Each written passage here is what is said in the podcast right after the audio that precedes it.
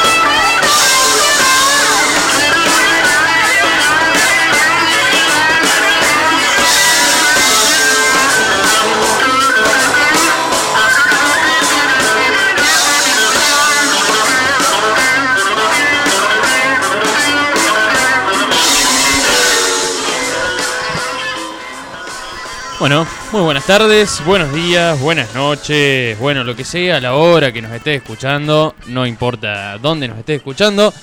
Arrancamos un podcast más, una nueva entrega de esto que es Melómanos Anónimos. Muy buenas tardes, buenos días, buenas noches, donde sea que estés. Buenas tardes, Juani. Acá tarde noche. ¿Cómo andas? ¿Todo bien, Darío? ¿Todo tranquilo? Todo lindo. Sí, sí, sí, lindo, lindo. Hermosa Bueno. noche. Bueno, y en la punta, Huguito Hugo Aguilar, ¿cómo anda? Mira con la presentación, con el tema que te presenta. Una locura, una locura. Un lujo, ¿no? Mejor disco de rock de la historia de la humanidad. Así lo definís vos, el mejor Sí. disco de rock de la historia de la humanidad. Sí. Y más allá. Te voy a joder un toque, te está haciendo interferencia el teléfono. Por ejemplo, ahí está, listo. Ahí está. Vos seguís hablando, yo te como el micrófono. Ahí está. Ahí estamos. Ahí está, ahora bueno, sí. ahora sí. Ahí Sí. está. No lo escucho más. No, o sea, no Listo, escucho no, no, ya está, ya está, ya está. Bueno. El mejor disco de rock de la historia de la humanidad. Tranquila definición en este minuto y medio de arranque de podcast. Sí, sí, fue. Sí, Fue el día y Sutil. medio. Fue sutil. fue, fue sutil. Bueno, un disco que estuvo cumpliendo años. Claro. sí. eh, hace muy poquito. eh, no sé cuántos cumplió exactamente. Y debe ser 41. Disco del 70 y. Eh, eh, 71. 71. claro. Sí. 71. Una, una apuesta de Zeppelin, ¿no? Un, Sí, tirarlo sin, sin nombre, sin foto de ellos, sin nombre de la banda. En un momento que venían de hacer una pausa también, que no venían Claro. de, de estar tocando. Sí. Eh, yo creo que haber leído algo de la época que decía que lo trataban literalmente como un suicidio musical lo que estaban Sí, claro, haciendo. claro, claro. Eh, de sacar algo, Que no se supiera. no sabía qué es lo que era, ¿no? Lo que pasa es que estaba, había mucha bronca de los dos lados. Digamos. La crítica me parece que no los perdonó nunca que no siguieran haciendo blues. Entonces lo- los críticos ingleses, no así los yankees, eh, ellos querían que siguieran tocando el tema de los Jarvis. Porque eran los nuevos Jarvis cuando aparecieron. Sí. Y cuando cambiaron a Zeppelin no se lo perdonaron nunca. Entonces eh, decidieron sacar este disco, el disco de las runas, digamos. Eh, sin- Sí, tiene un montón de nombres, a pesar de que no tiene Sí, nombre, ¿no? Sí, el 4, el disco de las runas. De las runas, sí. Y tiene una, una densidad simbólica que es extraordinaria. Porque además es el disco que trae escalera al cielo. Claro, sí. Sí. Eh, Sí, sí, sí. sí. además de todo. Además de todo. sí, sí. disco- Además del que está sonando, eh, Claro. viene. Rock and Roll, Black Dog y Escalera del Cielo. Tres de los, Sí, sí, sí. de los esenciales de Zeppelin Sí, sí. en, en un solo disco, ¿no? Sí, está dentro del top 10, están ahí. Sí, son paradigmáticos. esos- esos Dentro de temas. los 5, yo creo. Sí, sí. Claro, que sí. Eh, Y ahí yo creo, a mi gusto también es el disco donde empezamos a conocer a un John Bonham que Sí. empieza a, a destacarse, ¿no? También en, en- en lo Sí, que es el, el cuerpo de las canciones de Zeppelin, ¿no? Claro. Que es la base. Sí, Ujú. sí. Sí, sí, sí. Este, claro, porque está. eh, claro, yendo a California, cuando se rompe el dique, digamos que. Yo no sé si no lo escribió también él, ¿viste? Porque casi nunca aparece él en, lo- en- En en los la créditos, composición. Y me parece sí. que cuando se rompe el dique, me parece que también está. Eh, pero es un disco también. Además de que Caer el Cielo es el tema más pedido en los radios norteamericanos en la década del 70. Bueno, hay un chiste, ¿no? De, de- de cuando vas en la tienda musical y que no se puede tocar Escalera del Cielo. Claro. Claro, cuando va a probar una, una guitarra, no lo Sí. puedes, prohibido tocarla. no, Prohibido no, tocar no. Escalera del Cielo. Eso no. Este, pero además eh, se, se, se- se mete, digamos, en un momento de, de evolución de la banda, digamos, porque este disco no suena como los anteriores. Claro. No, es Este, otra cosa. Es otra cosa, digamos, ¿no? Es mucho menos acústico que el otro, pese a que la mitad de Calera del Cielo también es otro chiste, ¿no? Que en los primeros tres minutos Bonham teje. Hasta que, hasta que entra. Claro, o sea, hasta se que- va, se toma un café en Sí. un Starbucks, vuelve, Claro. pregunta, se vuelve a ir. Sí, después él se siente y ya es- es- Claro. esa entrada extraordinaria, digamos. Este, Sí, yo lo noto mucho más sueltos en este, sí, que como suelto en el sentido de que ah, vamos a hacer lo que sí, nosotros querramos. sí, claramente. No, no, no depender de lo que va a pensar el, público o la Sí, crítica. Vamos a hacer lo que somos realmente. Sí, Es un disco contestatario, digamos. Para también, mí sí, ¿no? totalmente. Es, es, eh, a ver, un poco así que decís que no puedo, Claro, tomá claro. y Para así. mí, para mí es el, es el disco más Zeppelin de todos. Absolutamente. Sí. sin duda. Para mí, este disco es Zeppelin. Sí, sin duda. Sí, sí, es Zeppelin en estado puro. Es, En estado es- puro, es sí. el primer Zeppelin, digamos, es el- lo, sí. lo- lo- lo- que estaba comprimido en ese momento, pre-Zeppelin, en ese momento blues acústico, Claro. la explosión de eso, ¿no? Sí. Y Salta le, vino, le vino justo también. Sí. Eh, abrirse así y más que se abrieron. Con este disco se abrieron mucho más, como decía Hugo, por las críticas, se abrieron mucho más a, a- al- a la escucha yankee Sí. que sí. hacía Sí. De 30 giras hacía 25 en Estados Unidos y Claro. 5 en Inglaterra. Y porque en Estados Unidos los adoraban y Lo los que- ingleses no. Claro. Entonces de gusto que era Ujú. Zeppelin y explotaba, Claro. destruían Sí. gusto porque iba. Claro. ¿eh? Y era una locura. Y toda la gente hablaba de Zeppelin. Sí. Es más, ya competía con los, los mismos locales. Sí, sí, sí, sí, sí, sí, sí. que, que siempre hubo como esa competencia entre el, entre el rock inglés Sí. con el rock yankee. Y yo creo que Zeppelin con este disco rompe esa. Pero además rompe una, una, una historia, digamos, Sí. que sufrieron antes y después las bandas, que las bandas inglesas, que es esa necesidad de convertirse en, un- en- en tener sonido yankee. O sea, le pasó a los Stones, le pasó a todos. Es decir, Sí. ese sueño de convertirse en otro, digamos. Ellos siguieron siendo ellos, digamos. Y, el público norteamericano los aceptó así, digamos. Así, totalmente. Este, Sí, sí. Lo que pasa es que eh, era más llegador el, la música yankee que la inglesa. claramente, sí, claramente. Entonces entraban como te Sí. gusta te gusta lo que hago, pero bueno, estoy obligado a transformarme para que me sigan Sí. escuchando, porque Sí. si no vuelvo para atrás de vuelta. Sí, sí, claramente. Eh, Sí, también. yo creo que yo creo que fue Zeppelin Sí. y ACDC fueron los que siguieron siendo lo que Sí, son y, sí. y conquistaron el mundo siendo lo que son. Exactamente, sí, sí, yo creo que sí. Este, porque Los otros fueron se fueron como amoldando. se digamos. acomodaron, sí. Pero esos dos me parece que Sí. no, porque vos agarras un tema nuevo de Sí. ACDC, el primero cuando estaba Bob Scott, Bob, Sí. Bob Scott, Bon y, Scott. Era, y era una cosa de... Sí, Era lo mismo, Claro. o, sea, o sea, la misma esencia me refiero. sí, sí, sí, La misma fuerza, el mismo power, el mismo... sí, sí, sí, no cambiaron. Y encima lucharon con el cambio de un cantante, que no es fácil para nadie. Es, es- es extraordinario, lo que hizo sí, sí, es extraordinario, ¿no? Porque es, es de otra discusión, digamos. Porque, Sí. ¿Te gusta más antes o después? Y qué sé yo, ¿viste? Porque Eh, saca- pero es que vos sabés que eh, ya no, nos estamos metiendo en otro lado, pero vamos a aprovechar la charla porque está buena. Eh, uno agarra los, los principios de ACDC y agarra Back in Black, por Sí. decirte el disco donde entra Sí. Johnson, Sí, eh, y no notas no, ese cambio. no, claro. ¿Me claro, entendés? sí. Eh, es más, si estás medio distraído, capaz que no diferencias Sí. a Bon Scott de, Sí. de Brian Johnson, ¿no? Sí, sí. Eh, digo, me, Sí. me parece sí, que es. sí, pero no. Para mí tuvieron un desliz, un desliz con, con el primer disco. Con, que, Eh. que largan con Johnson. Eh, Back in Black. claro. No, no lo noté tan power como el otro. Como los anteriores. Más contenido, decís vos. Sí, a mí Y parece que más, sí, tranqui, más. Se metieron muy ochentosos, Sí. pero después volvieron a ser los setentosos que eran antes. Sí, yo creo que sí. Vos decís que lo agarra por ahí ese. Esos Eh, comienzos de los 80 eh, del hard rock. Sí. Claro, lo- es absorbido por ese hard rock de los 80. Y después Sí. vuelven a ser eh, el, el ACDC de los 70. Sí. Sí. Va, yo lo noto así. Lo que pasa es que Eh, Johnson además venía de una banda, que se llama Goldie, que era una banda americana, con un sonido bien americano, pero que no era heavy metal. Era una banda de rock. Y a, mí, a mí me parece que eso influyó sobre Back in Black, ¿no? Es decir, Yo lo noto mucho. O sea, vos venís sí, arriba, arriba, arriba sí, y baja un poco. sí, puede ser. Sí, No es que baja. No, es- no. tampoco es que baja. sí, sí, no es Es que Carpenter. se nota un tic, claro, se nota como un tic que baja. Sí, De sí, un punto. intensidad. Sí, O sea, mucha guitarra, mucha Sí. batería, todo. Pero es como que baja la intensidad. sí, sí. No quiere decir que sea malo. No, Para no. mí es excelente, No, pero le baja la Sí, sí, intensidad. yo creo que sí. sí. Deja de sentir como esa euforia de- a- que, se- que era anterior. Va, yo que he visto vivos de la primera era de ACDC Mm. y después, eh, después de este disco en particular, se notaba el... Claro, claro.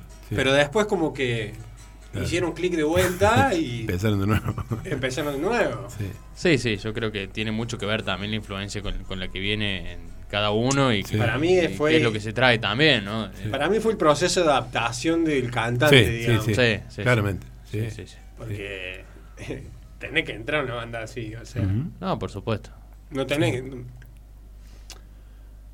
Y que no se no extrañe tenés tanto que- el otro. Claro, no, claro. Porque ese- eso es lo que Eso lograron. depender, depender de que si, Sí. se- o sea, depender de que la gente lo pida al otro. Claro, claro, claro. ¿entendés? Es el miedo, yo creo que ha sentido el tipo y, Sí, y hizo, hizo, Él pensó, voy a hacer lo mejor que puedo y hizo lo mejor que pudo Sí, haber claro, hecho. claro, claro que sí. Absolutamente.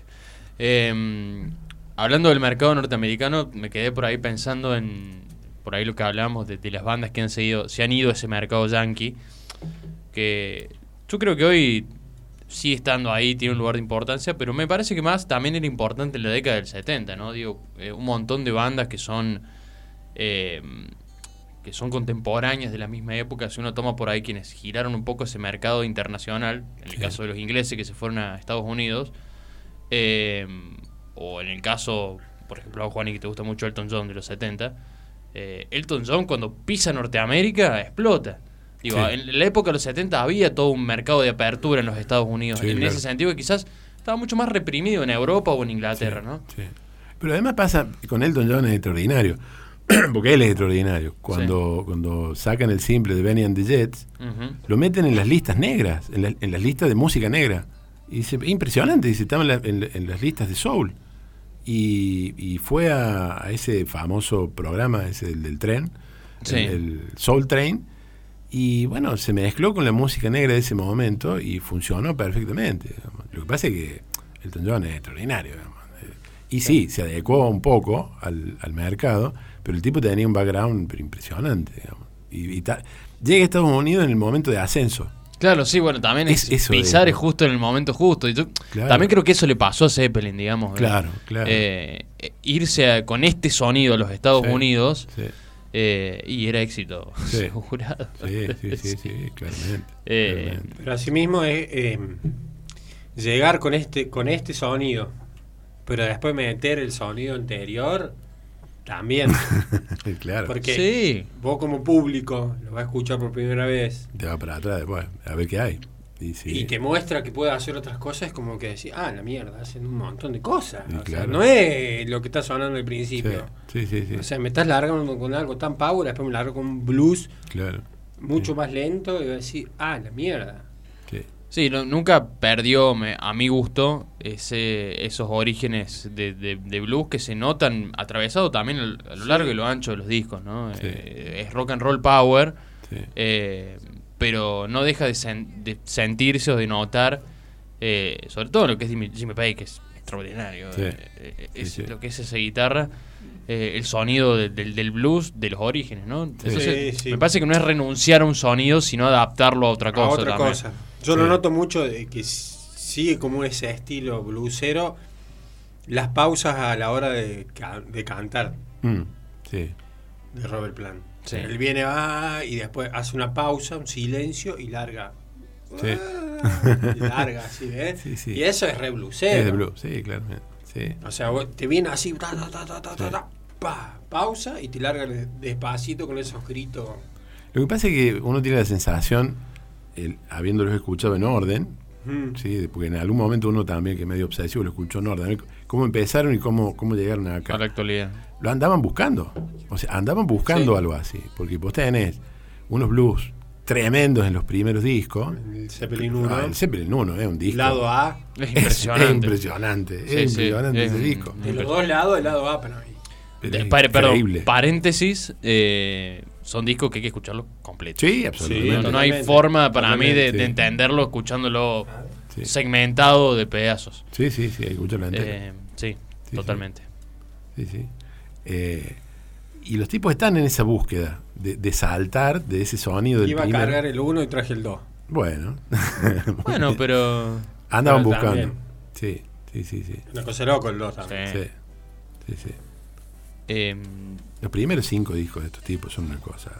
este disco para mí es, Me falta el 4, ¿no? es la culminación, es la, es la culminación de esa búsqueda. Sí, claro, claro, claro. Eh, Sí, sí. Y después, yo creo que bueno, después se nota que no, no se quedan ahí. Después se aflojan en el sentido de, bueno, ya está. Ya está hecho, Ya claro, ya, llegamos a esto. Bueno, ahora de esto veamos qué hacemos. Pero, hacen? a, pero a su vez le pasaron cosas personales a, a- Sí, a cada uno, donde hicieron pausa, donde casi dejan todo. claro, sí. bueno, pero la- más allá por de ejemplo, eso. La, la muerte del hijo de a, a Sí. Robert Plant, a Robert Plant, Claro, sí. sí.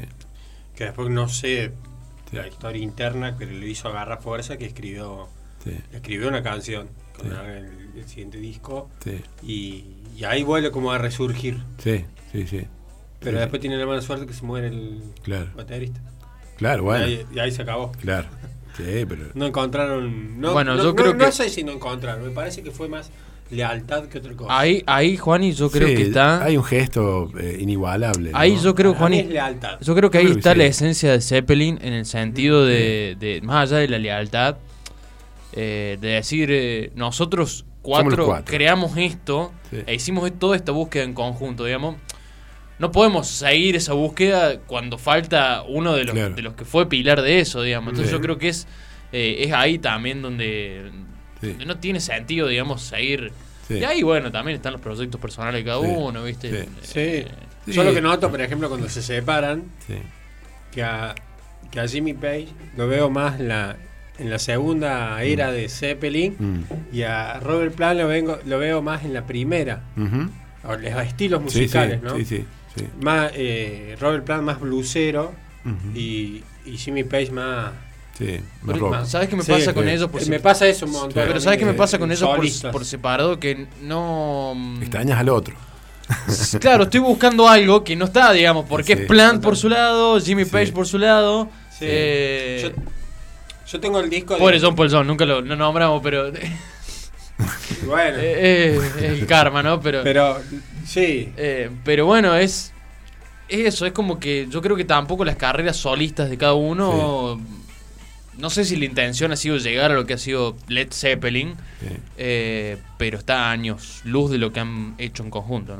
Sí, yo creo que además de que se muere Bonham en el 79, 80 casi, eh, la muerte de Bonham no nos deja saber qué iba a pasar con Zeppelin Claro. cuando estaba subiendo John Paul Jones. Es decir, en, en- en el asiento de lo sagrado y en entrando por la puerta exterior, empieza a aparecer, el tipo empieza a tocar los teclados, no solamente toca el bajo. Y el sonido cambia otra vez, pero llegó hasta ahí. claro. Porque Hubiera sido... Andás a ver qué hubiera pasado. Y perdón, y, y en la muerte de Bonham, más allá Sí. después de este disco, digo que es muchos años, muchos años después de este disco, Zeppelin está en un muy buen momento también. Sí, Es- sí. Explotando en todos lados. Sí. Eh, entonces Sí. no- nos perdimos de un Zeppelin Sí. Sí, que andás a saber dónde quedaba, ¿no? sí, sí, sí, sí. Eh, Que hasta el día de hoy estarían haciendo música. Es probable. sí. Tranquilamente. Vos sabés que yo no sé. Eh, te, lo, te lo voy a decir por, por lo que he escuchado de, de- de lo que declara mucho Robert Plant. Eh, que loco tiene toda una cuestión ahí con todas las bandas que son nostálgicas de su época de gloria y siguen hoy tocando. Eh, el tipo es muy resistente a eso, no, Mm. no le gusta mucho. Parece que le he No sé, la vuelta por otros no lugares, sé. ¿viste? Es- esos discos con Alison Krauss, que fueron además extraordinariamente exitosos. El primero, por ejemplo, ganó Grammys, hicieron gira, que era una cosa inusitada, digamos, porque no es un disco de rock. Este, es un disco de, de folk en todo caso, un disco de, de bluegrass. y, y le pegaron, y le pegaron. Este, Sí, sí. Yo creo que lo que dice, eh, lo que decía Darío sobre Robert Plant, me parece que es porque él experimentó la ruptura de Zeppelin por, por el fallecimiento del baterista, ¿no? Pero si no hubiera fallecido, yo creo que hasta el día de hoy seguiría Zeppelin. Es probable, es probable que sí. es Y no estaría sí. diciendo lo que dice de que No, claro, eh, claro. el sentido nostálgico de... Porque los discos que grabaron mostraban evolución todo el tiempo. Y por algo se volvieron a juntar Claro. con el hijo del baterista Claro. hace Sí, sí. 5 o 6 años, no Sí. me acuerdo bien. sí. que le hicieron el, ¿Mm? el homenaje. Claro. Estaba Obama y Ah, claro. Ah, tenés razón. Cuando el- lloraban, cuando. Que en estuvo, Nueva York. Sí. En el estadio este de que se hace boxeo, no me acuerdo nunca. Me El acuerdo Mason Square Garden. Exacto. Claro. Nunca me acuerdo el nombre de ese lugar, boludo. Y yo sí, porque yo soy hincha de los Knicks y juegan ahí. voy, voy a tener que viajar para memorizarme el nombre de ese lugar. Pero ese homenaje está Sí, increíble. sí. La versión que hacen de Escalera del Cielo, es una Sí. cosa. Uh. Papá. Pero eh, al principio todo así Sí. muy tranqui cuando llega el pavo. Ah, sí. Sí. terminan siendo como 100 personas. ¿no? Sí. Una cosa de loco. Una cosa de loco, sí. Muy Y emotivo. después estaba Kick Rock, Sí. eh, el. El de Foo Fighter. Ah, sí. ¿David Grohl o, Sí, Grohl. o el baterista? No, No, Grohl está. Grohl. Grohl Sí. está. sí. Y está. ¿Quién es el que hace otro que hace una presentación? Ah, el actor este. Jack Black. Ah, ya Black. Ah, ya, Que para él es la, la mejor banda de la historia. claro, sí, sí. Así lo presenta. Claro, sí, Vamos a hacer una, me- a la mejor banda de la historia. claro, directamente. Directamente. Yo creo que la mejor película que hizo ese tipo fue Escuela de Rock. Sí. La escuela de rock aparece. Zeppelin a full. Sí. Lo nombra, pone un tema. Todo, todo, eh, Todo, todo el tiempo. En realidad aparecen un montón de bandas que si te pones a- a- hoy a analizar la película, Sí, descubrís un montón de, Sí. de sonidos que no los tenías. sí. Sí, fue, fue una. bueno, Cuando empieza, Valga el, el paréntesis, fue una escuela, digo, para, para, para conocer muchas bandas, ¿no? sí. hace un, Eh, un cuadro, sí, un de la mapa conceptual de la, de, de- Claro. de la música, Claro, que si vos te pones a leerlo, sí. uh, No, sí. es descubrís increíble. un montón de cosas que vos dentro de lo comercial Sí, no no te llegó. Claro. No, no te conoces. Eh, Sí, sí. Es impresionante, sí, sí. Sí, sí. ¿sí?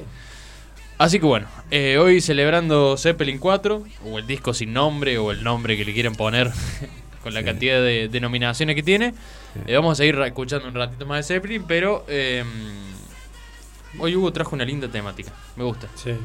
¿Sabes lo que me hace acordar de Zeppelin 4? Sí. Ah, no tiene nombre. Sí. A los discos de Chicago. Ah, mira, claro. Sí. Chicago 1, 2, 3, 4, 25, 30, y no sabe cómo se llama. No, No sí. sé, ¿no? sí, tiene número. Lo, Bueno, los eh, identifica, en- en realidad- ¿Lo identificás en cuando realidad- está Peter Setter o no, digamos? En realidad la- las ediciones nacionales de acá Argentina, de esa época, ninguno tiene el número. Es cierto, ninguno tiene. El Entonces 5 ten- recién El tiene. 5 recién. Pero los otros tenés que otro andar no. adivinando. Sí, tenés que será. Y para Sí. el colmo con esa costumbre que se ha tenido acá de partirlo a los dobles y tirarle un solo. Claro. Entonces el primero hay uno solo. Es, un, di- es un- es- es- es doble el disco y largaron uno solo. Te das Sí. cuenta porque bien los temas, pero Sí.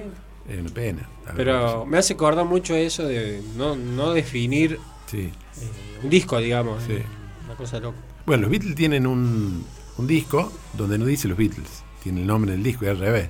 El Robert Soul no dice en ningún lado los Beatles. Claro. Pero está la imagen de exactamente. los tipos. La, la imagen de los tipos. Extraordinario. Fantástico. No hacía Sí. falta. Claramente. No Ahí, ahí era al revés. Sí. Somos nosotros. Y se Exactamente. llama Robert Soul. El que no sabe es porque no estuvo en este planeta. Exactamente. Así que bueno, eh, vamos a hablar del sonido de Filadelfia. hoy. Pero por supuesto. Eh, un tema que ya veníamos coqueteando en, en los otros, en las otras ediciones de los podcasts.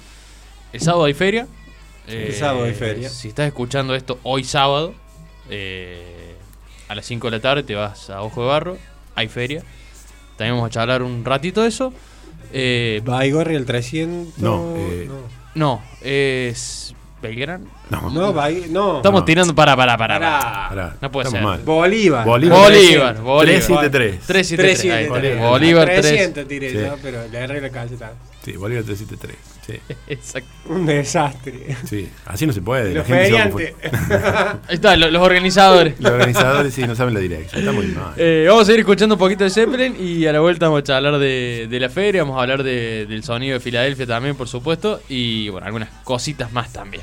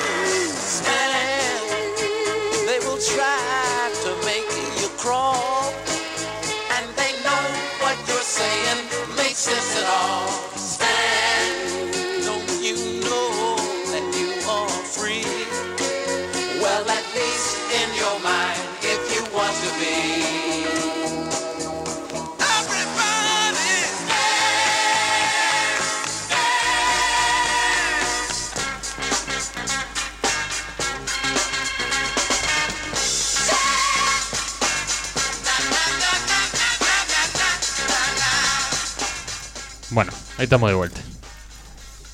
Un poquito de sonido de Filadelfia. Vamos a, a desmenuzar. Es todo un, un- Estoy buscando la palabra para no decir sonido de nuevo. Pero es todo un género. Todo un género en sí. Sí, Eh, sí. El sonido de, de Filadelfia, que es lo que vamos a abordar hoy. Vamos a desmenuzarlo un poco. Vamos a desmenuzarlo un poquito. Y estamos arrancando por el principio, justamente. Esto es como la protohistoria, ¿no? Esto es incluso antes del sonido de Filadelfia, porque esto es Sly and the Family Stone. Bien. Pero el sello que los graba es Epic. Ellos tuvieron en gusto y fue una explosión, digamos. Y ahí la CBS se dio cuenta que ahí había algo que ellos no tenían, porque no tenían soul. Porque el soul era la Motown. Se llama Motown porque eran de Detroit, la, la Motor City, digamos, la ciudad de los motores. Otro tema aparte Otro tema aparte para otro, para el Motown. para el Motown.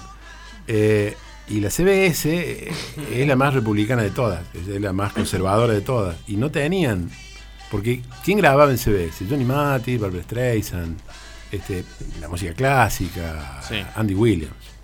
O sea, andaban por ahí. Y cuando apareció Slide in the Family Stone se dieron cuenta que había un universo de cosas con el que podían competir con Motown. ¿no?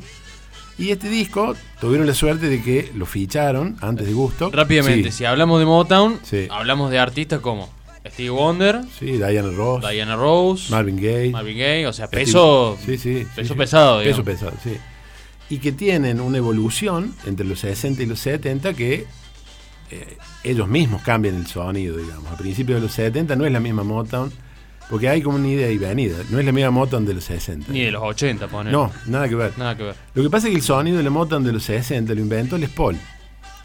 Porque el tema era este, los tipos grababan, eh, Berry Gordy, que era el dueño, tenía, tenían una consola en el estudio cuatro, de 8 pistas. Y lo que el tipo decía era, necesitamos que suenen los bajos en los baffles chiquititos así de la F100. Porque si no, no suenan y lo perdemos todo. Lo llamó Les Paul y ¿qué hizo Les Paul? Mira, te traigo otra y le armó, eh, como si fuera el Kevin, una, una consola de 16 canales que eran dos de ocho, básicamente. Y con eso grabaron toda la década del 60. ¿no? De un sonido denso, poderoso. ¿no? ¿Cuál era el truco de la Motown? Que había dos o tres tipos, Holland, Dozier, Holland, que escribían y había toda una selección de músicos extraordinarios que tocaban y cantaban. Claro, cuando aparecen estos pibes, el sonido de Filadelfia, hacen lo mismo. Pero en vez de tener eh, a, a la banda de Booker T. Jones, que era la banda base de, de la Motown, que tocaban para todo, eh, tienen una orquesta sinfónica, un grupo de músicos y otros dos este, productores y, autores, que son Gambling Huff, que son los que se encargan de escribir las canciones. ¿no? ¿Qué es lo que hacen? Lo que hacen es convertir el soul en algo más sofisticado de lo que era.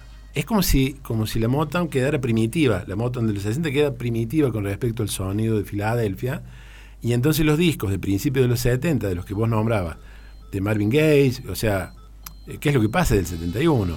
Shaft eh, es del 72-73, y era ese sonido, era como una especie de soul sinfónico, ¿no? Entonces el truco era, a ver, tiene una banda que se llama MFSB, la Music Factory Broadcasting System, o sea, un sistema de producción, como si fuera la Ford, como tenía la Motown.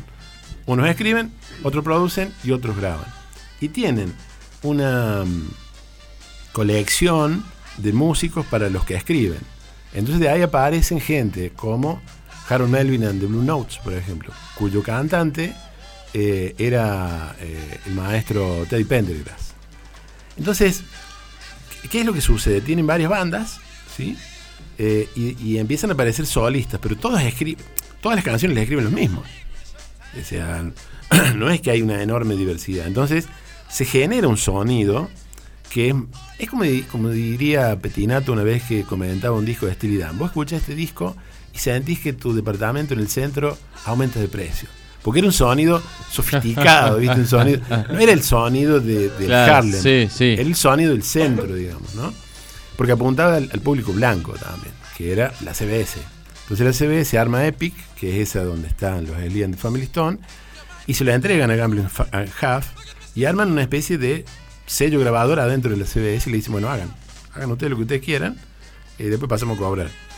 Y lo logran, eh, porque crean una especie de mitología alrededor de ellos, ¿no? Porque era, si la Motown era el- sonido de la joven América, el sonido de Filadelfia era lo sofisticado, digamos. Era un sonido sofisticado. Pero que además tiene que ver con el nacimiento de la música disco, ¿no?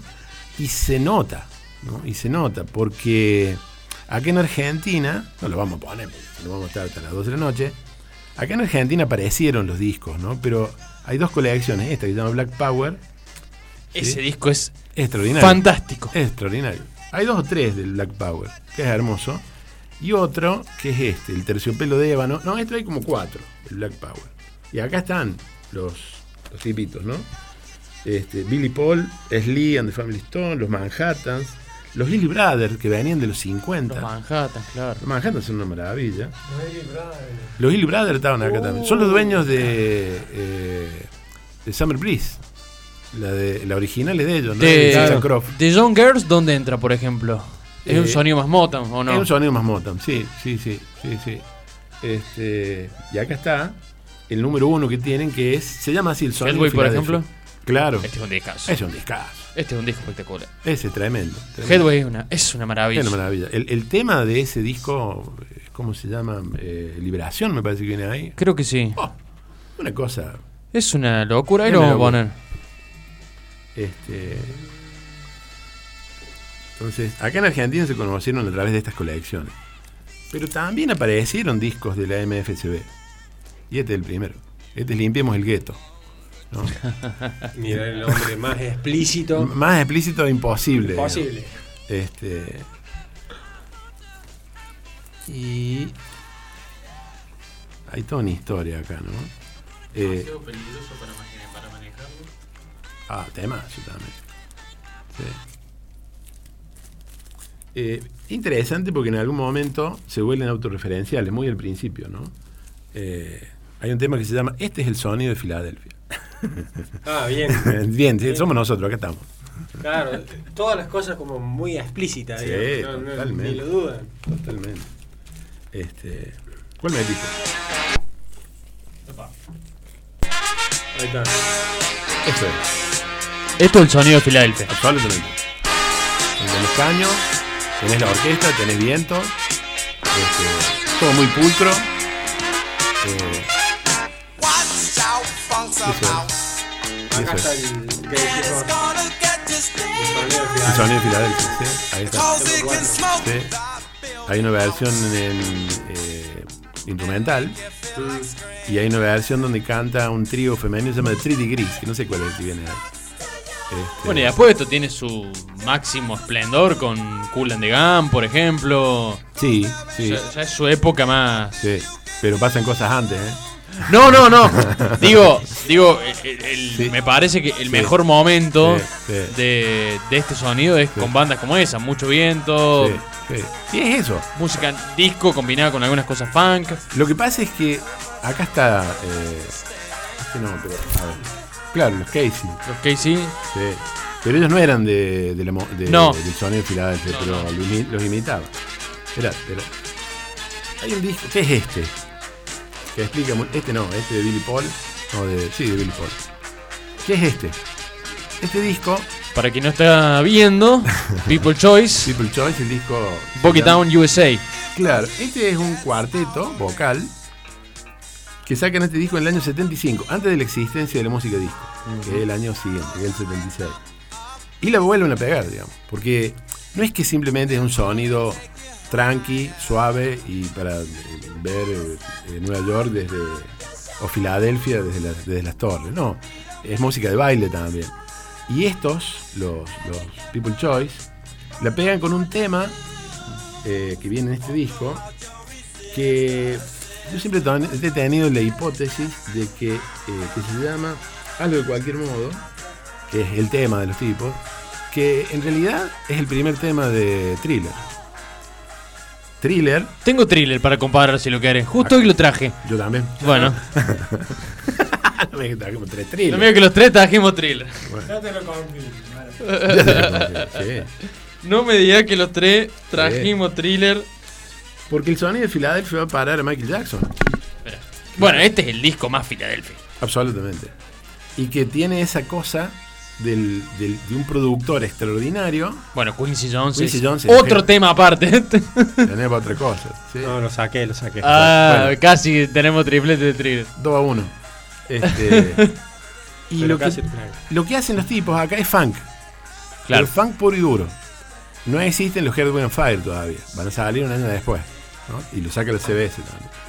Cuando se murió, ah, no, cuando se murió no, antes de morirse, Maurice White, que era el cantante, dijo, sí, se tuvo mucho éxito, pero nosotros éramos un experimento comercial del sello para pelear contra eh, George Clinton y Funkadelic. Porque Clinton y Funkadelic hacían un funk y un soul callejero, digamos, políticamente comprometido, y los Hello Wind and Fire era para bailar, digamos. Era otra onda. Era eh. otra onda, pero con un sonido muy poderoso también. Este, y acá está. Hazlo de cualquier modo, es funk puro y duro. Vamos a escucharlo entero el tema. Dale, si lo quieres poner. Esto, año 75. 75. Ya estamos hablando, por ejemplo, de la explosión de Club 50, eh, Sí, sí, está 54, ahí. por ejemplo, sí. Sí, está ahí. Es- A ver, che, ¿dónde está? bueno, esto es siempre eh, en vivo, ¿eh? La música ponemos, sacamos, así que si hay silencio está perfecto. Está bien.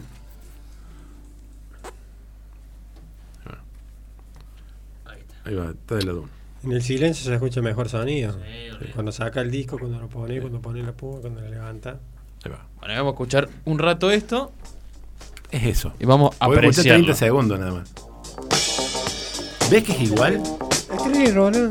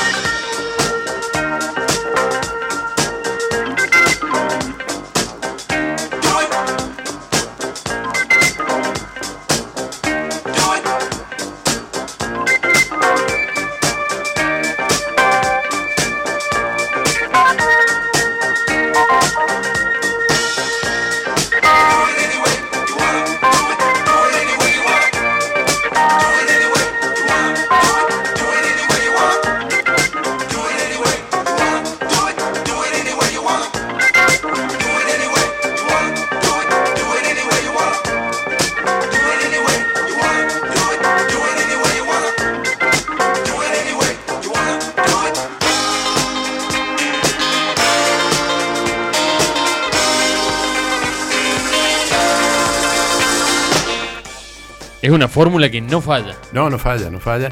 Pero es evolutiva también, ¿no? Porque decíamos, lo que hacen es encontrar una fórmula, pero además buscarle todas las vueltas. Acá a esta altura estaban haciendo funk directamente. ¿no? Ya Sí, no- esto que decíamos es thriller ocho años antes. Sí. Yo ahora, mientras hablamos, voy a poner el primer tema de thriller Dale. para que le veamos la diferencia. sí, tiene un aire de familia, claramente. Ahí está. A ver, vamos a poner thriller ahora. Eh, y es, sí, es el, el primer tema, ¿no? Eh, Sí, sí, el primero del lado uno. Eh, I Wanna Be Started. Sí. Exactamente. Hay que pisar el sapo, decía un amigo mío. Es más, el comienzo es igual, a ver.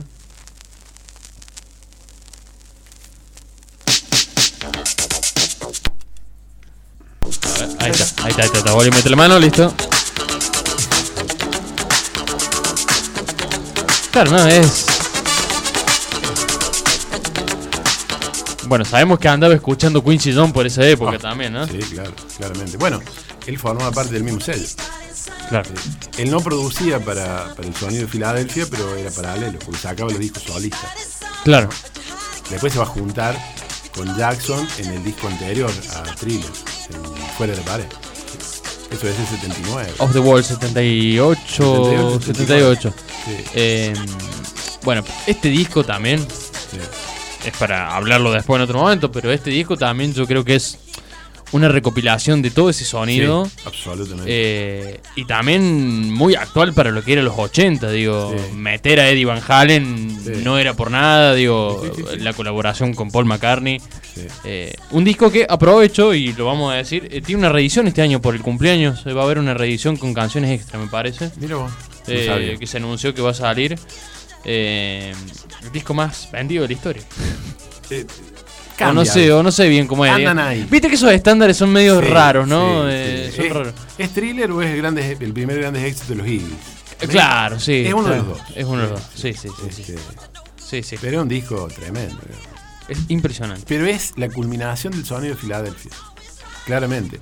O sea, 12, 13 años más de, que, de, de la aparición, digamos, del sonido de Filadelfia. Esto en época donde el sonido de Filadelfia también ya estaba mutando otra No, cosa. ya era otra cosa. Ya era otra cosa. Sí, Sí. sí. Lo que pasa es que ya había pasado la música disco también. Claro, ya. No, no había música disco. Fue fugaz. ¿Qué pasó acá? Bien. Porque El siguiente paso. El siguiente paso eh, de, los, de los People Choice es este disco del 76 que curiosamente está producido por alguien que no es ni negro ni norteamericano, que es un tipo que se llama Bidú, que es un hindú, que es inglés, o sea, nació en la India, pero el tipo trabajaba en... Y era como una especie de Quincy Jones inglés. ¿Qué hicieron? Eh, la, división inglesa de, de Epic le dijo Bidú, venga, que tenemos una cantante para usted. Y la cantante es esta, es Tin- es Tina Charles. Este, y en este disco se da el salto entre el sonido de Filadelfia y la música de disco. Acá. Bien. En. A ver. Y, y- y es curioso porque la chica es inglesa. Acá donde empieza a cambiar ya, donde Sí. muta otra cosa el, el sonido. Sí, sí. No se lo han reconocido a Tina Charles, ¿no? Eh, pero la vamos a reivindicar acá. Subvalorada. Su valor. Fíjate, ahí, lado 1. Tema 1. Tema uno. El lado 1 todavía es sonido de Filadelfia, producido por Bidú. Nada más que en Inglaterra. Es eso. Y con una cantante que tiene un tono de voz muy parecido a Michael Jackson. Se las ingenian para buscar todo. Todo. Se nota la diferencia. Sí. Sí, Sí, sí. sí, sí. Ya es más, más suave, más guitarra con un guau ahí metido en el medio. Sí, Es otra cosa. Es otra cosa, sí. Sí, sí, otra cosa. sí, Absolutamente. sí.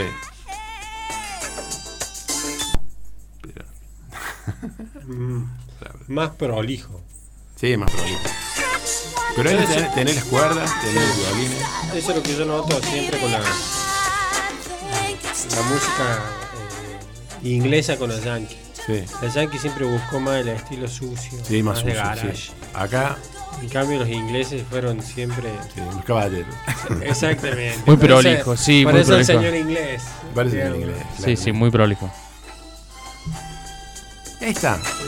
Tienen los mismos, los mismos arreglos, la, Los, los- los mismos caños, los mismos vientos. Pasa. Pero sigue siendo de la familia.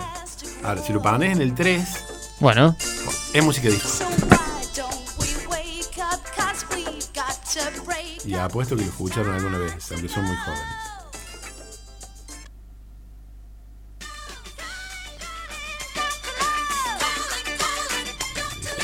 ahí estoy en el 2, ¿no? El dos, sí, ahí viene el otro.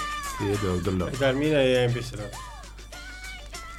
No tengo la habilidad tuya que Juani con los surcos. Juani tiene un superpoder que te lo clava justo en el surco, eh. Lo más loco es que, que sale sola en la ficha. Sí, sí, sí. No le gusta la música de Filadelfia, le quita. Es, es- es hincha Motown. Este otro cosa. Es otra cosa. Este disco Sí, Ah, pero es impresionante, cambia. Es otro disco. es otro disco. de una cosa a la otra. ¿Sí? Sí, sí. Impresionante. No es fan, no es sonido de Filadelfia y sí, y es música disco. Con una cantante que tiene un tono de voz parecido a Michael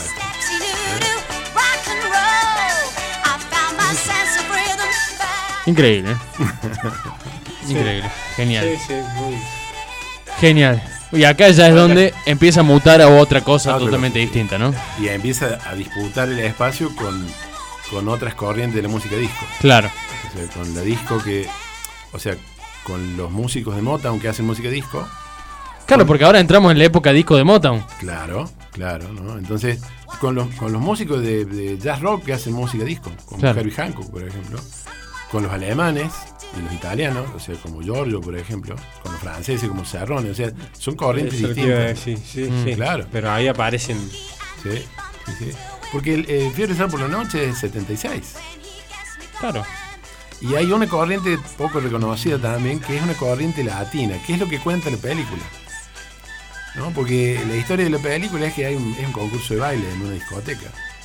Y hay una banda que está ahí en esa banda de sonido que es Tavares. Los tipos son puertorriqueños, no son negros, pero tampoco son blancos norteamericanos. Y hacen una música disco que no es la de, la de Filadelfia, sino que es otra cosa.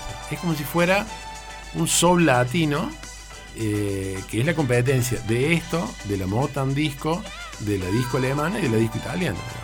Eso es muy cortito, porque viene el 77 y se lleva puesto todo, digamos. Cuando Sí, duró muy poquito. Son, parece que pasaron años, pero No. son tres o cuatro años. Sí, sí, sí. No más de eso. Lo que pasa es que apareció el punk y saltó todo en el 77.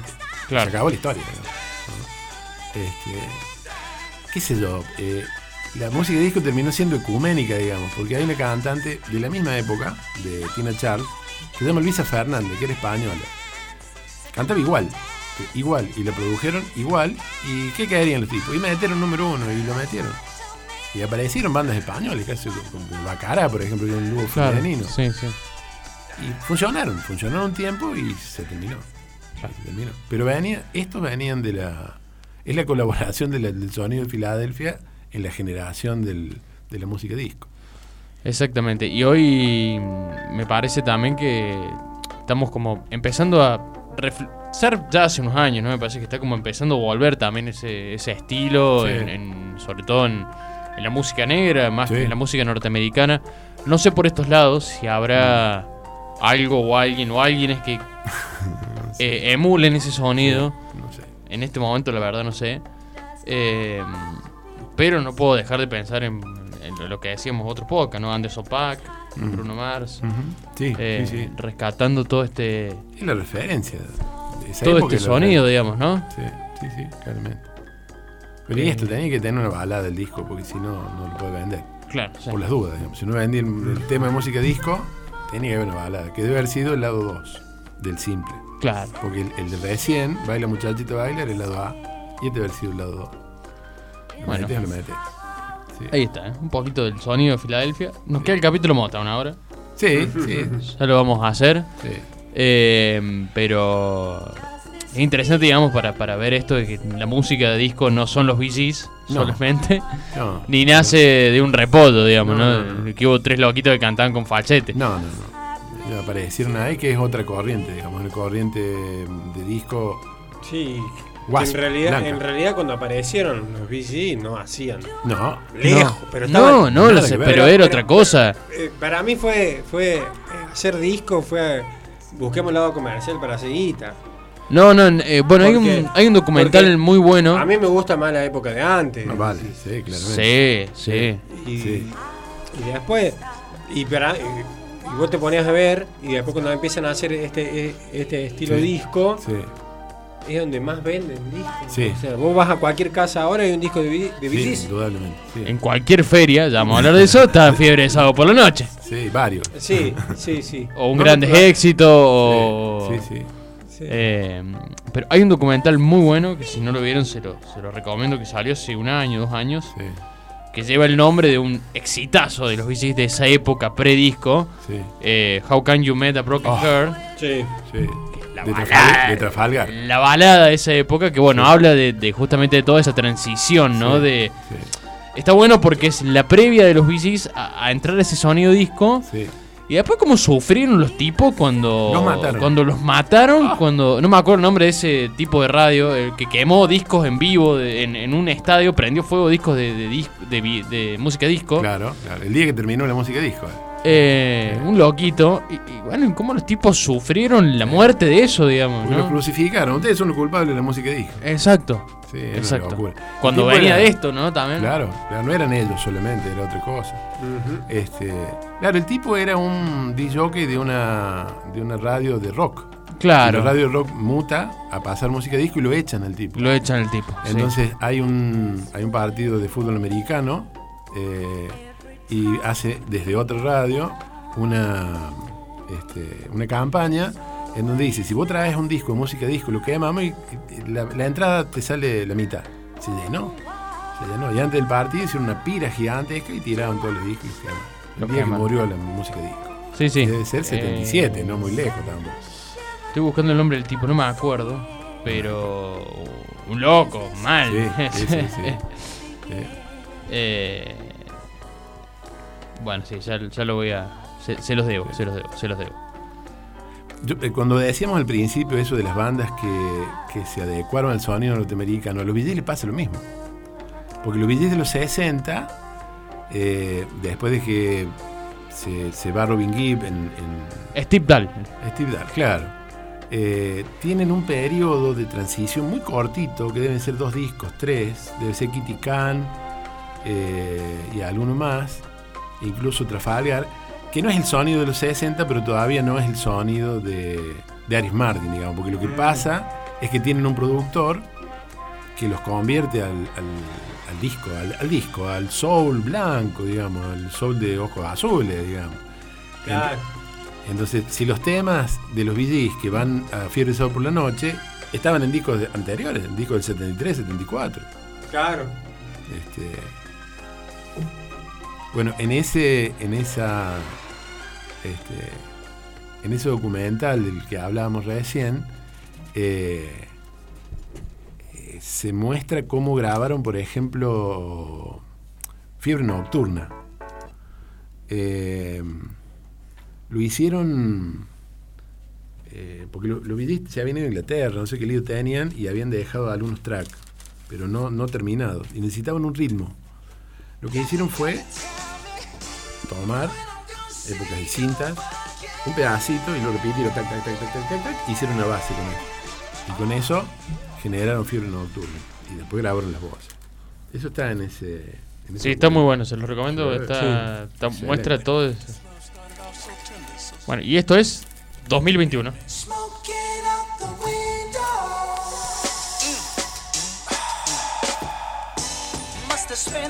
45, 45,000 up in Tiffany's. Oh no! Got a badass kids running around my whole crib like it's Chuck E. Cheese. Whoa, whoa! Put me in the chair with an X-Man in the UFC.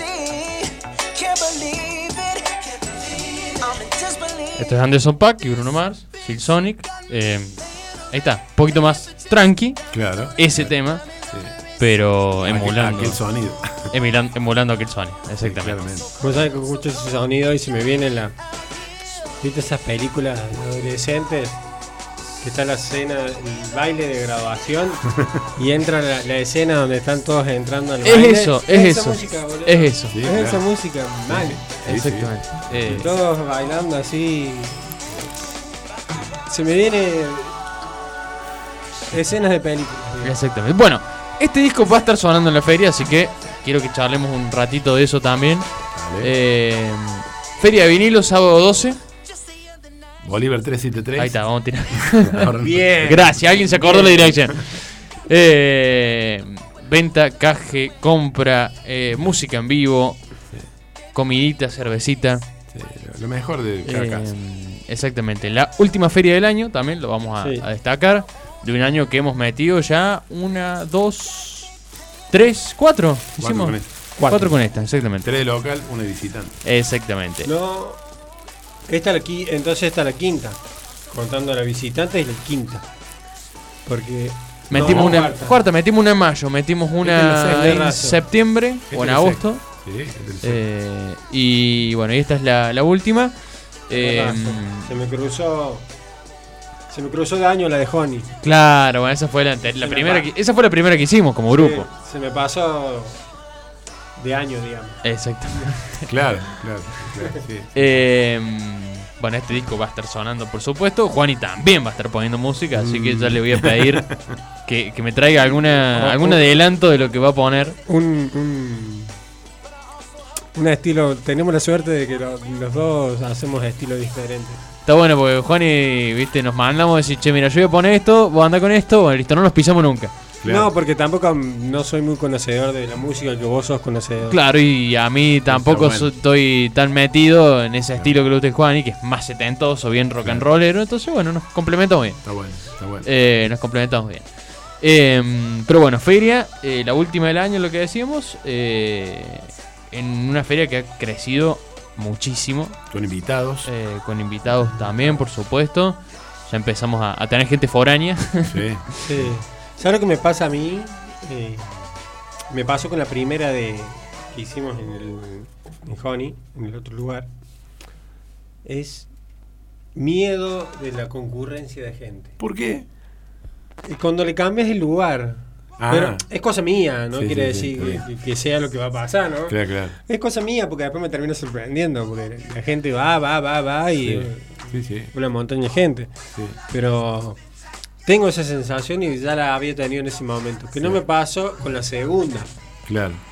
Claro, porque ya veníamos de repetir locación. Exactamente. claro. Como ser en venue. un lugar nuevo. Venue, venue nuevo. Me da como esa cosita rara, ¿viste? Sí, pero va- veremos el, el sábado a las 5 de la tarde. Pero yo creo que es ahí. Y si es ahí y sale todo excelente, seguir ahí. Sí, sí, Es seguir Sí, ahí totalmente. Me parece mucho más cómodo. sí.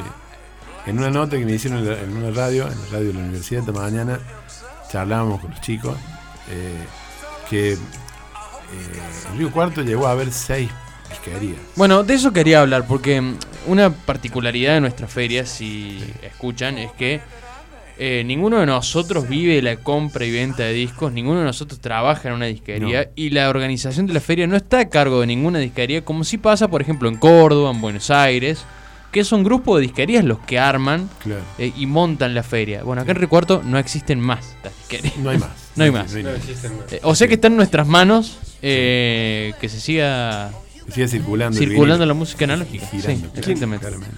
¿Y qué? ¿No había uno al frente del molino? ¿De la pizzería del molino? Sí, Ahí, Había. después del ópera. Vendía. sí. Eh, estaba Peibo también en su momento. Peibo, las dos Musiter, eh, Burmeister. O sea, había casas que no eran Sí. disquerías, pero tenían una selección de Una discos. sección de discos totalmente. y, una, y algunas disquerías, digamos. Eh, yo estaba tengo- Elior, Musiter, había dos, después hubo tres. Yo tengo de. De la que Blue. estaba al frente del molino. Sí. Y de Peibo tengo discos que le pegaban las etiquetas. Ajá. Igual que en su momento en Buenos Aires pegaban la etiqueta Frávega. Ah, claro. Una etiqueta roja decía claro. En Elior pegaban la etiqueta. Y la etiqueta de dinosaurio. Sí.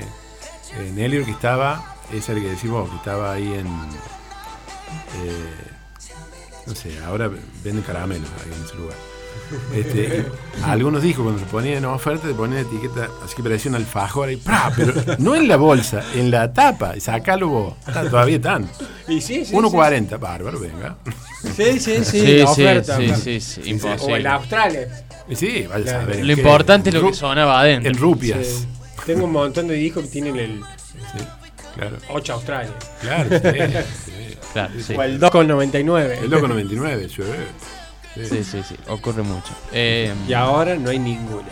Ahora no hay ninguna. sí. es, sí, yo por ahí pienso mucho en eso también, eh, en, en un boom de disquerías también, porque hay a lo largo y lo ancho del país, hay un nuevo boom de disquería. Sí. Muchas tiendas virtuales también, Sí. digamos, pero bueno, compra y venta, sobre todo venta de discos, ¿no? Sí. Eh, nosotros acá con el Juani tenemos nuestro dealer favorito, pero...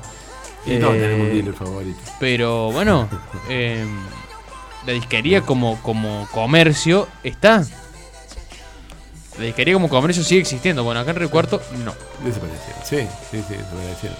Eh, El- el- pero hubo un fenómeno general, digamos, que me parece a mí, que pasó en toda Argentina. Porque yo he comprado mucho música cuando era estudiante y era barata. No porque tuviera plata, sino porque que se íbamos a un congreso al Chaco, o a Rosario, o a Jujuy, iba al congreso, decir, y después te daba una vuelta a ver lo que había. Y a la batea, y te traía lo que había. En cassette, en, en- disco, lo que fuera. Y lo que uno vio entre los 80 y los 90 es la aparición de las cadenas. Porque uno iba a las disquerías artesanales, digamos, a las disquerías, disquerías que eran del lugar, que eran lo interesante, digamos, porque en las de cadena siempre está lo mismo. No Sí. importa, digamos, es un no lugar, diría Marco Oye. Son todas iguales. Entonces Sí, va a haber siempre lo mismo, la misma oferta. Acá, en, en, En el en Chaco y sur, en en- Chaco, en donde sea. En cambio, en las del lugar, las de Rosario, eran una cosa. Había cuatro o cinco, eh, ninguna de cadena, había de todo. De todo, para traerse una bolsa así si no hubiera tenido plata. Claro, las de cadena del top 10, digamos. Claro, Eh. ¿viste? Sí, sí. Cuando pasaste una ya está, lo, lo mismo. ¿no? Entonces, y eso pasó me parece que en todo el mundo. ¿no? Es decir, cuando aparecieron las, las disquerías de cadena, mataron a las locales, que no se la pueden bancar, digamos, porque una cadena te compra un millón de discos de Michael Jackson y te lo pone a un precio determinado y no puedes competir con eso. no, no hay forma. Eh, Eso y en cualquier negocio posible. digamos. Y eso es una pena. digamos. Eh, Yo tengo la sospecha de que tenemos mucho material de discos y yo tengo muchos cassettes porque había esas disquerías. Si no, nunca los podría haber comprado. No Sí, forma. mucho de lo que circula hoy de reventa o de grupos de compra y venta de discos también viene de eso, digamos, Sí. de que se ha comprado Sí. y hoy ya no lo ves. Sí, así es. Totalmente. Yo lo veo que, por ejemplo, últimamente, lo que es los últimos años, en, en Estados Unidos o en Europa, que nunca se dejó de vender, Claro, sí, es cierto. la gente está comprando más usado que. Sí, no, sí, sí. Más Sí, sí. usado que. Entonces se está tomando el trabajo de lo Sí. que hacemos nosotros, que nosotros lo hacemos por falta de, de moneda, digamos. Sí.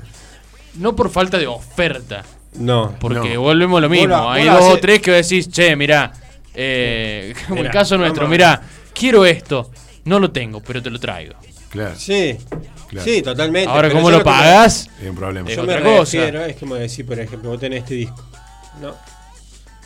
Eh, acá, nosotros, Sí. vos lo ves, eh, lo ves, por ejemplo, en reedición, 8 mil pesos. Claro. Sí. Y capaz que en una casa o en un tipo que lo está vendiendo, o una Sí. disquería que lo está vendiendo, usado de época, mil. Claro. Entonces, ¿qué hace? No, compra el de mil. baja el de mil. Sí. Bueno, lo que yo he notado en los países primer mundo, que no le cuesta yo comprar un disco. No. No, No le no, cuesta. no. Están comprando mucho usado. Y sí. Pero hay otra historia ahí también. Sí, Hay otra eh, historia que es la edición. Sí, totalmente. Y, y vos sabés que yo me, me ha pasado en, en mi caso personal, en mis redes, en donde aprecian o, o- o me siguen mucho o opinan mucho cuando subo, Sí. que yo subo todo usado. Sí, claro. Es muy claro, poco lo que tengo nuevo. Claro. claro. Entonces como que le llama la atención y, y- y después yo los sigo Sí. y empiezo a observar que se están metiendo en, en ese mismo Claro. ambiente de comprar lo usado para Empezás a, ver, empezás a ver las bateas y los lomos, ya te das cuenta que están Está todo- rotos, sí. están Claro. paqueteados. Claro. Vos veías el lugar, Ah, todo prolijito. el living, Todo nuevo. impecable. Claro, claro. Ahora el loco filma de cerca y están todas gastadas. Y sí. Y porque ahí está, hay otra historia, me parece, Sí. ahí detrás. No solamente Sí, sí. el precio. Pero, pero es hermoso. Ah, más vale, más vale. Si no, O sea, el- el- Yo me compro, por ejemplo, un usado Sí. y está todo escrito, me encanta. está bien. Porque está contando una historia. También, también es cierto. Está sí. contando la historia del dueño. Es la historia de esa persona, sí. Esa- exactamente, lo que se vivió, lo que lo que pudo vivido una persona en esa época. Claro. Te No lo que te vendía, no lo que te vendía las cosas. No, claro. Eh, cuando vos trajiste el de los Who, eh, la otra vez, eh, yo contaba que yo le compré a alguien, no a una disquería, como cuatro o cinco discos de los Who. Y el Tommy, eh, el, el Tommy que yo tengo es único. Porque el dueño se tomó el trabajo de pegarle, porque era Gatefold, eh, las notas de las revistas adentro, e hizo una composición, y eso es ese disco, digamos. Bueno, Fanático. Mira vos. Yo tenía uno de San- el Sandro rojo. Sí, Sí. el clásico. El clásico. Ese no era rojo. ¿Por qué no era rojo? Porque se ve que había una época donde el diario Sí. te largaba un suplemento y te largaba algunas letras Ah. de artistas. Ah, Sí. claro. Estaban todas las letras pegadas en la Bueno. tapa roja, pero de lado A adelante, lado B atrás. Listo. Era una obra de arte, güey. claro, y sí. Dejó de ser rojo porque vos tenías. Porque ese disco no venía con insert. Y vos pasás a tener eh, un disco único. Único. Tengo las letras. Claro. Donde ese disco en particular no venía con insert. Con las letras. Venía pelado. Claro. Entonces está el- el- la- el- las ganas y, y la odisea del dueño que lo tenía de ponerse a buscar Claro, letra sí. por letra y cortarla de un diario para pegarla. Increíble. A mí me parece una Eso es hermoso. Es una Sí. genialidad. una Hermoso. sí. Así que frases que escriben porque le surgió de un tema. Claro, Claro, sí, sí. sí. sí. Eh, así que bueno, eh, un poquito de, de- de lo que va a ser también alguna cosita esta de haber en la feria seguramente. Muchos expositores, varios del grupo que ya han pasado por acá por, por el podcast. Eh, otros que... ¿Qué pasó? Perdón, perdón. ¿Esos son a la venta? Sí, son todos de venta. A la mierda. A la mierda. Me parece que yo estoy. ya me Ah, estoy ¿Qué pasó? ¿Viste el precio? Claro, no le había prestado atención al precio. Claro, No tienen precio. No tienen precio. Pero Eh, me estoy separando. Bueno, vamos a, vista, vamos, vamos a cortar este podcast porque hay necesidad de Hay- hay lo que hay. eh, hay, Este, que, este es transparente. hay que empezar a hacer cuentas. eh, ¿Sabes, sabes lo que me mató? Que empecé a notar las etiquetas blancas sin precio. Claro. Entonces digo, ¿por qué tiene etiquetas blancas pegadas? Ah, porque Hablan. Porque en realidad me di cuenta cuando yo hablaba de la pegada Sí. de los diarios y todo. Sí, sí. miré, digo. ¿Qué Y pasó después acá? Hugo se dio cuenta, porque yo lo miré, miré de vuelta. Y digo, epa, Eh, ¿Qué pasó? No, no, ¿qué pasó? Lo que va a pasar. Que me estoy perdiendo. Eh, bueno, creo que vamos a terminar este podcast acá porque hay cosas que ver. Eh, no porque lleguemos una hora y cuarto hablando. No, claro. Che, bueno, eh, reiteramos la invitación entonces, el próximo sábado, la dirección. Eh, Bolívar 373. 17 horas. Ojo de barro, Sí. 17 horas hasta la hora que dé. Eh, Sí, hasta ahí que se acaben los vinilos, Hasta que se acaben y la lo- empanada. los discos. Juan, y te propongo que la puntita de algo de lo que vas a pasar. Te, lo dejo. a ver. Te lo dejo, te lo dejo. Nacional, internacional. Lo que a vos te guste. Ah, lo, lo que, lo que sientas. Sentila. sentila, sentila. Urguetia, fíjate, decime, vamos con esto. Lo que vos quieras. Vamos a poner uno que va a ser más los comienzos. Bueno, dale. Oh. Ya, ya, el- ya se ve de acá. Qué maravilla. Esa es, esa era justo cuando hablamos de las películas, que hablamos de de casi famosos. En la pieza del pendejo que hace de periodista, tiene la foto, la foto de Steel Tiger, de la banda, digamos, Sí. eh, sacada ahí. Claro, En vez de ser eh, Brothers, son ellos. son ellos, los actores. Sí, Pero es así. sí, sí, sí. sí. eh, Sí, está emulando la, la tapa del disco. La tapa del disco, exactamente. Y vos fíjate que si te prestas atención a la película, la- a la banda la nombra como 10 veces. Sí, sí, sí. Disco 1, disco 2, lado A, B, C o D. Eh, disco 1, lado 1, si pones. Creo que el lado 2 es un blues muy largo. O sea que nos vamos a quedar hasta los años blues. Porque es en vivo, Sí. en film. Con este nos vamos a despedir, así que lo que vos quieras. Pon el lado 1, empieza muy movidito. Bueno, ahí lo vamos Tema a hacer. 1, lado 1, bastante movidito, muy lindo. Ahí lo vamos a hacer sonar. Entonces, che, bueno, les, les agradezco de nuevo que, que estén acá, que podamos seguir eh, charlando de música. Eh, la invitación a la feria de nuevo y nos volveremos a encontrar cuando nos tengamos que volver a encontrar, seguramente. Eh, ¿Qué tenés ahí? Iba a poner este, pero bueno, quería algo más tranqui. Entonces elegí ese. Pero. Como quieras, estás tipo cambiarlo. No, no, no. Este lo voy a dejar de sorpresa para los que vayan. Claro, no se dice qué es. No, se dice qué es. Eh, Queda ahí. Eh, nos volveremos a encontrar por ahí una vez más este año. Si no, el año que viene, yo creo que vamos a tener una más este año. No, vamos a tener. Vamos a tener una ¿cómo más este no? año. ¿Cómo que Eh, y nos vamos a despedir con esta hermosa pieza musical que es parte del set de Juani. ¿Es parte del set? Sí, parte del set. Perfecto. Con esto Eso no nos- falla nunca. Listo. Con esto nos vamos entonces. Gracias Juani, gracias Hugo. Gracias Darío, Gracias gracias a los que nos escuchan. Y será grande. hasta la próxima.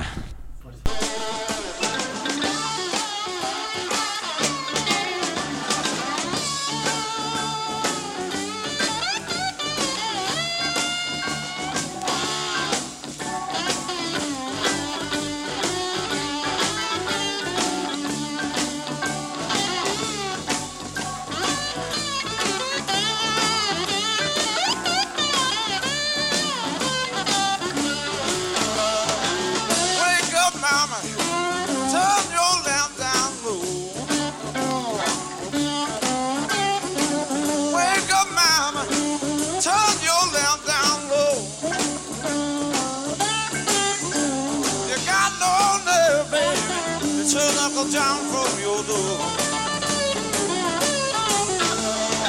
I woke up this morning. I had them Statesboro blues.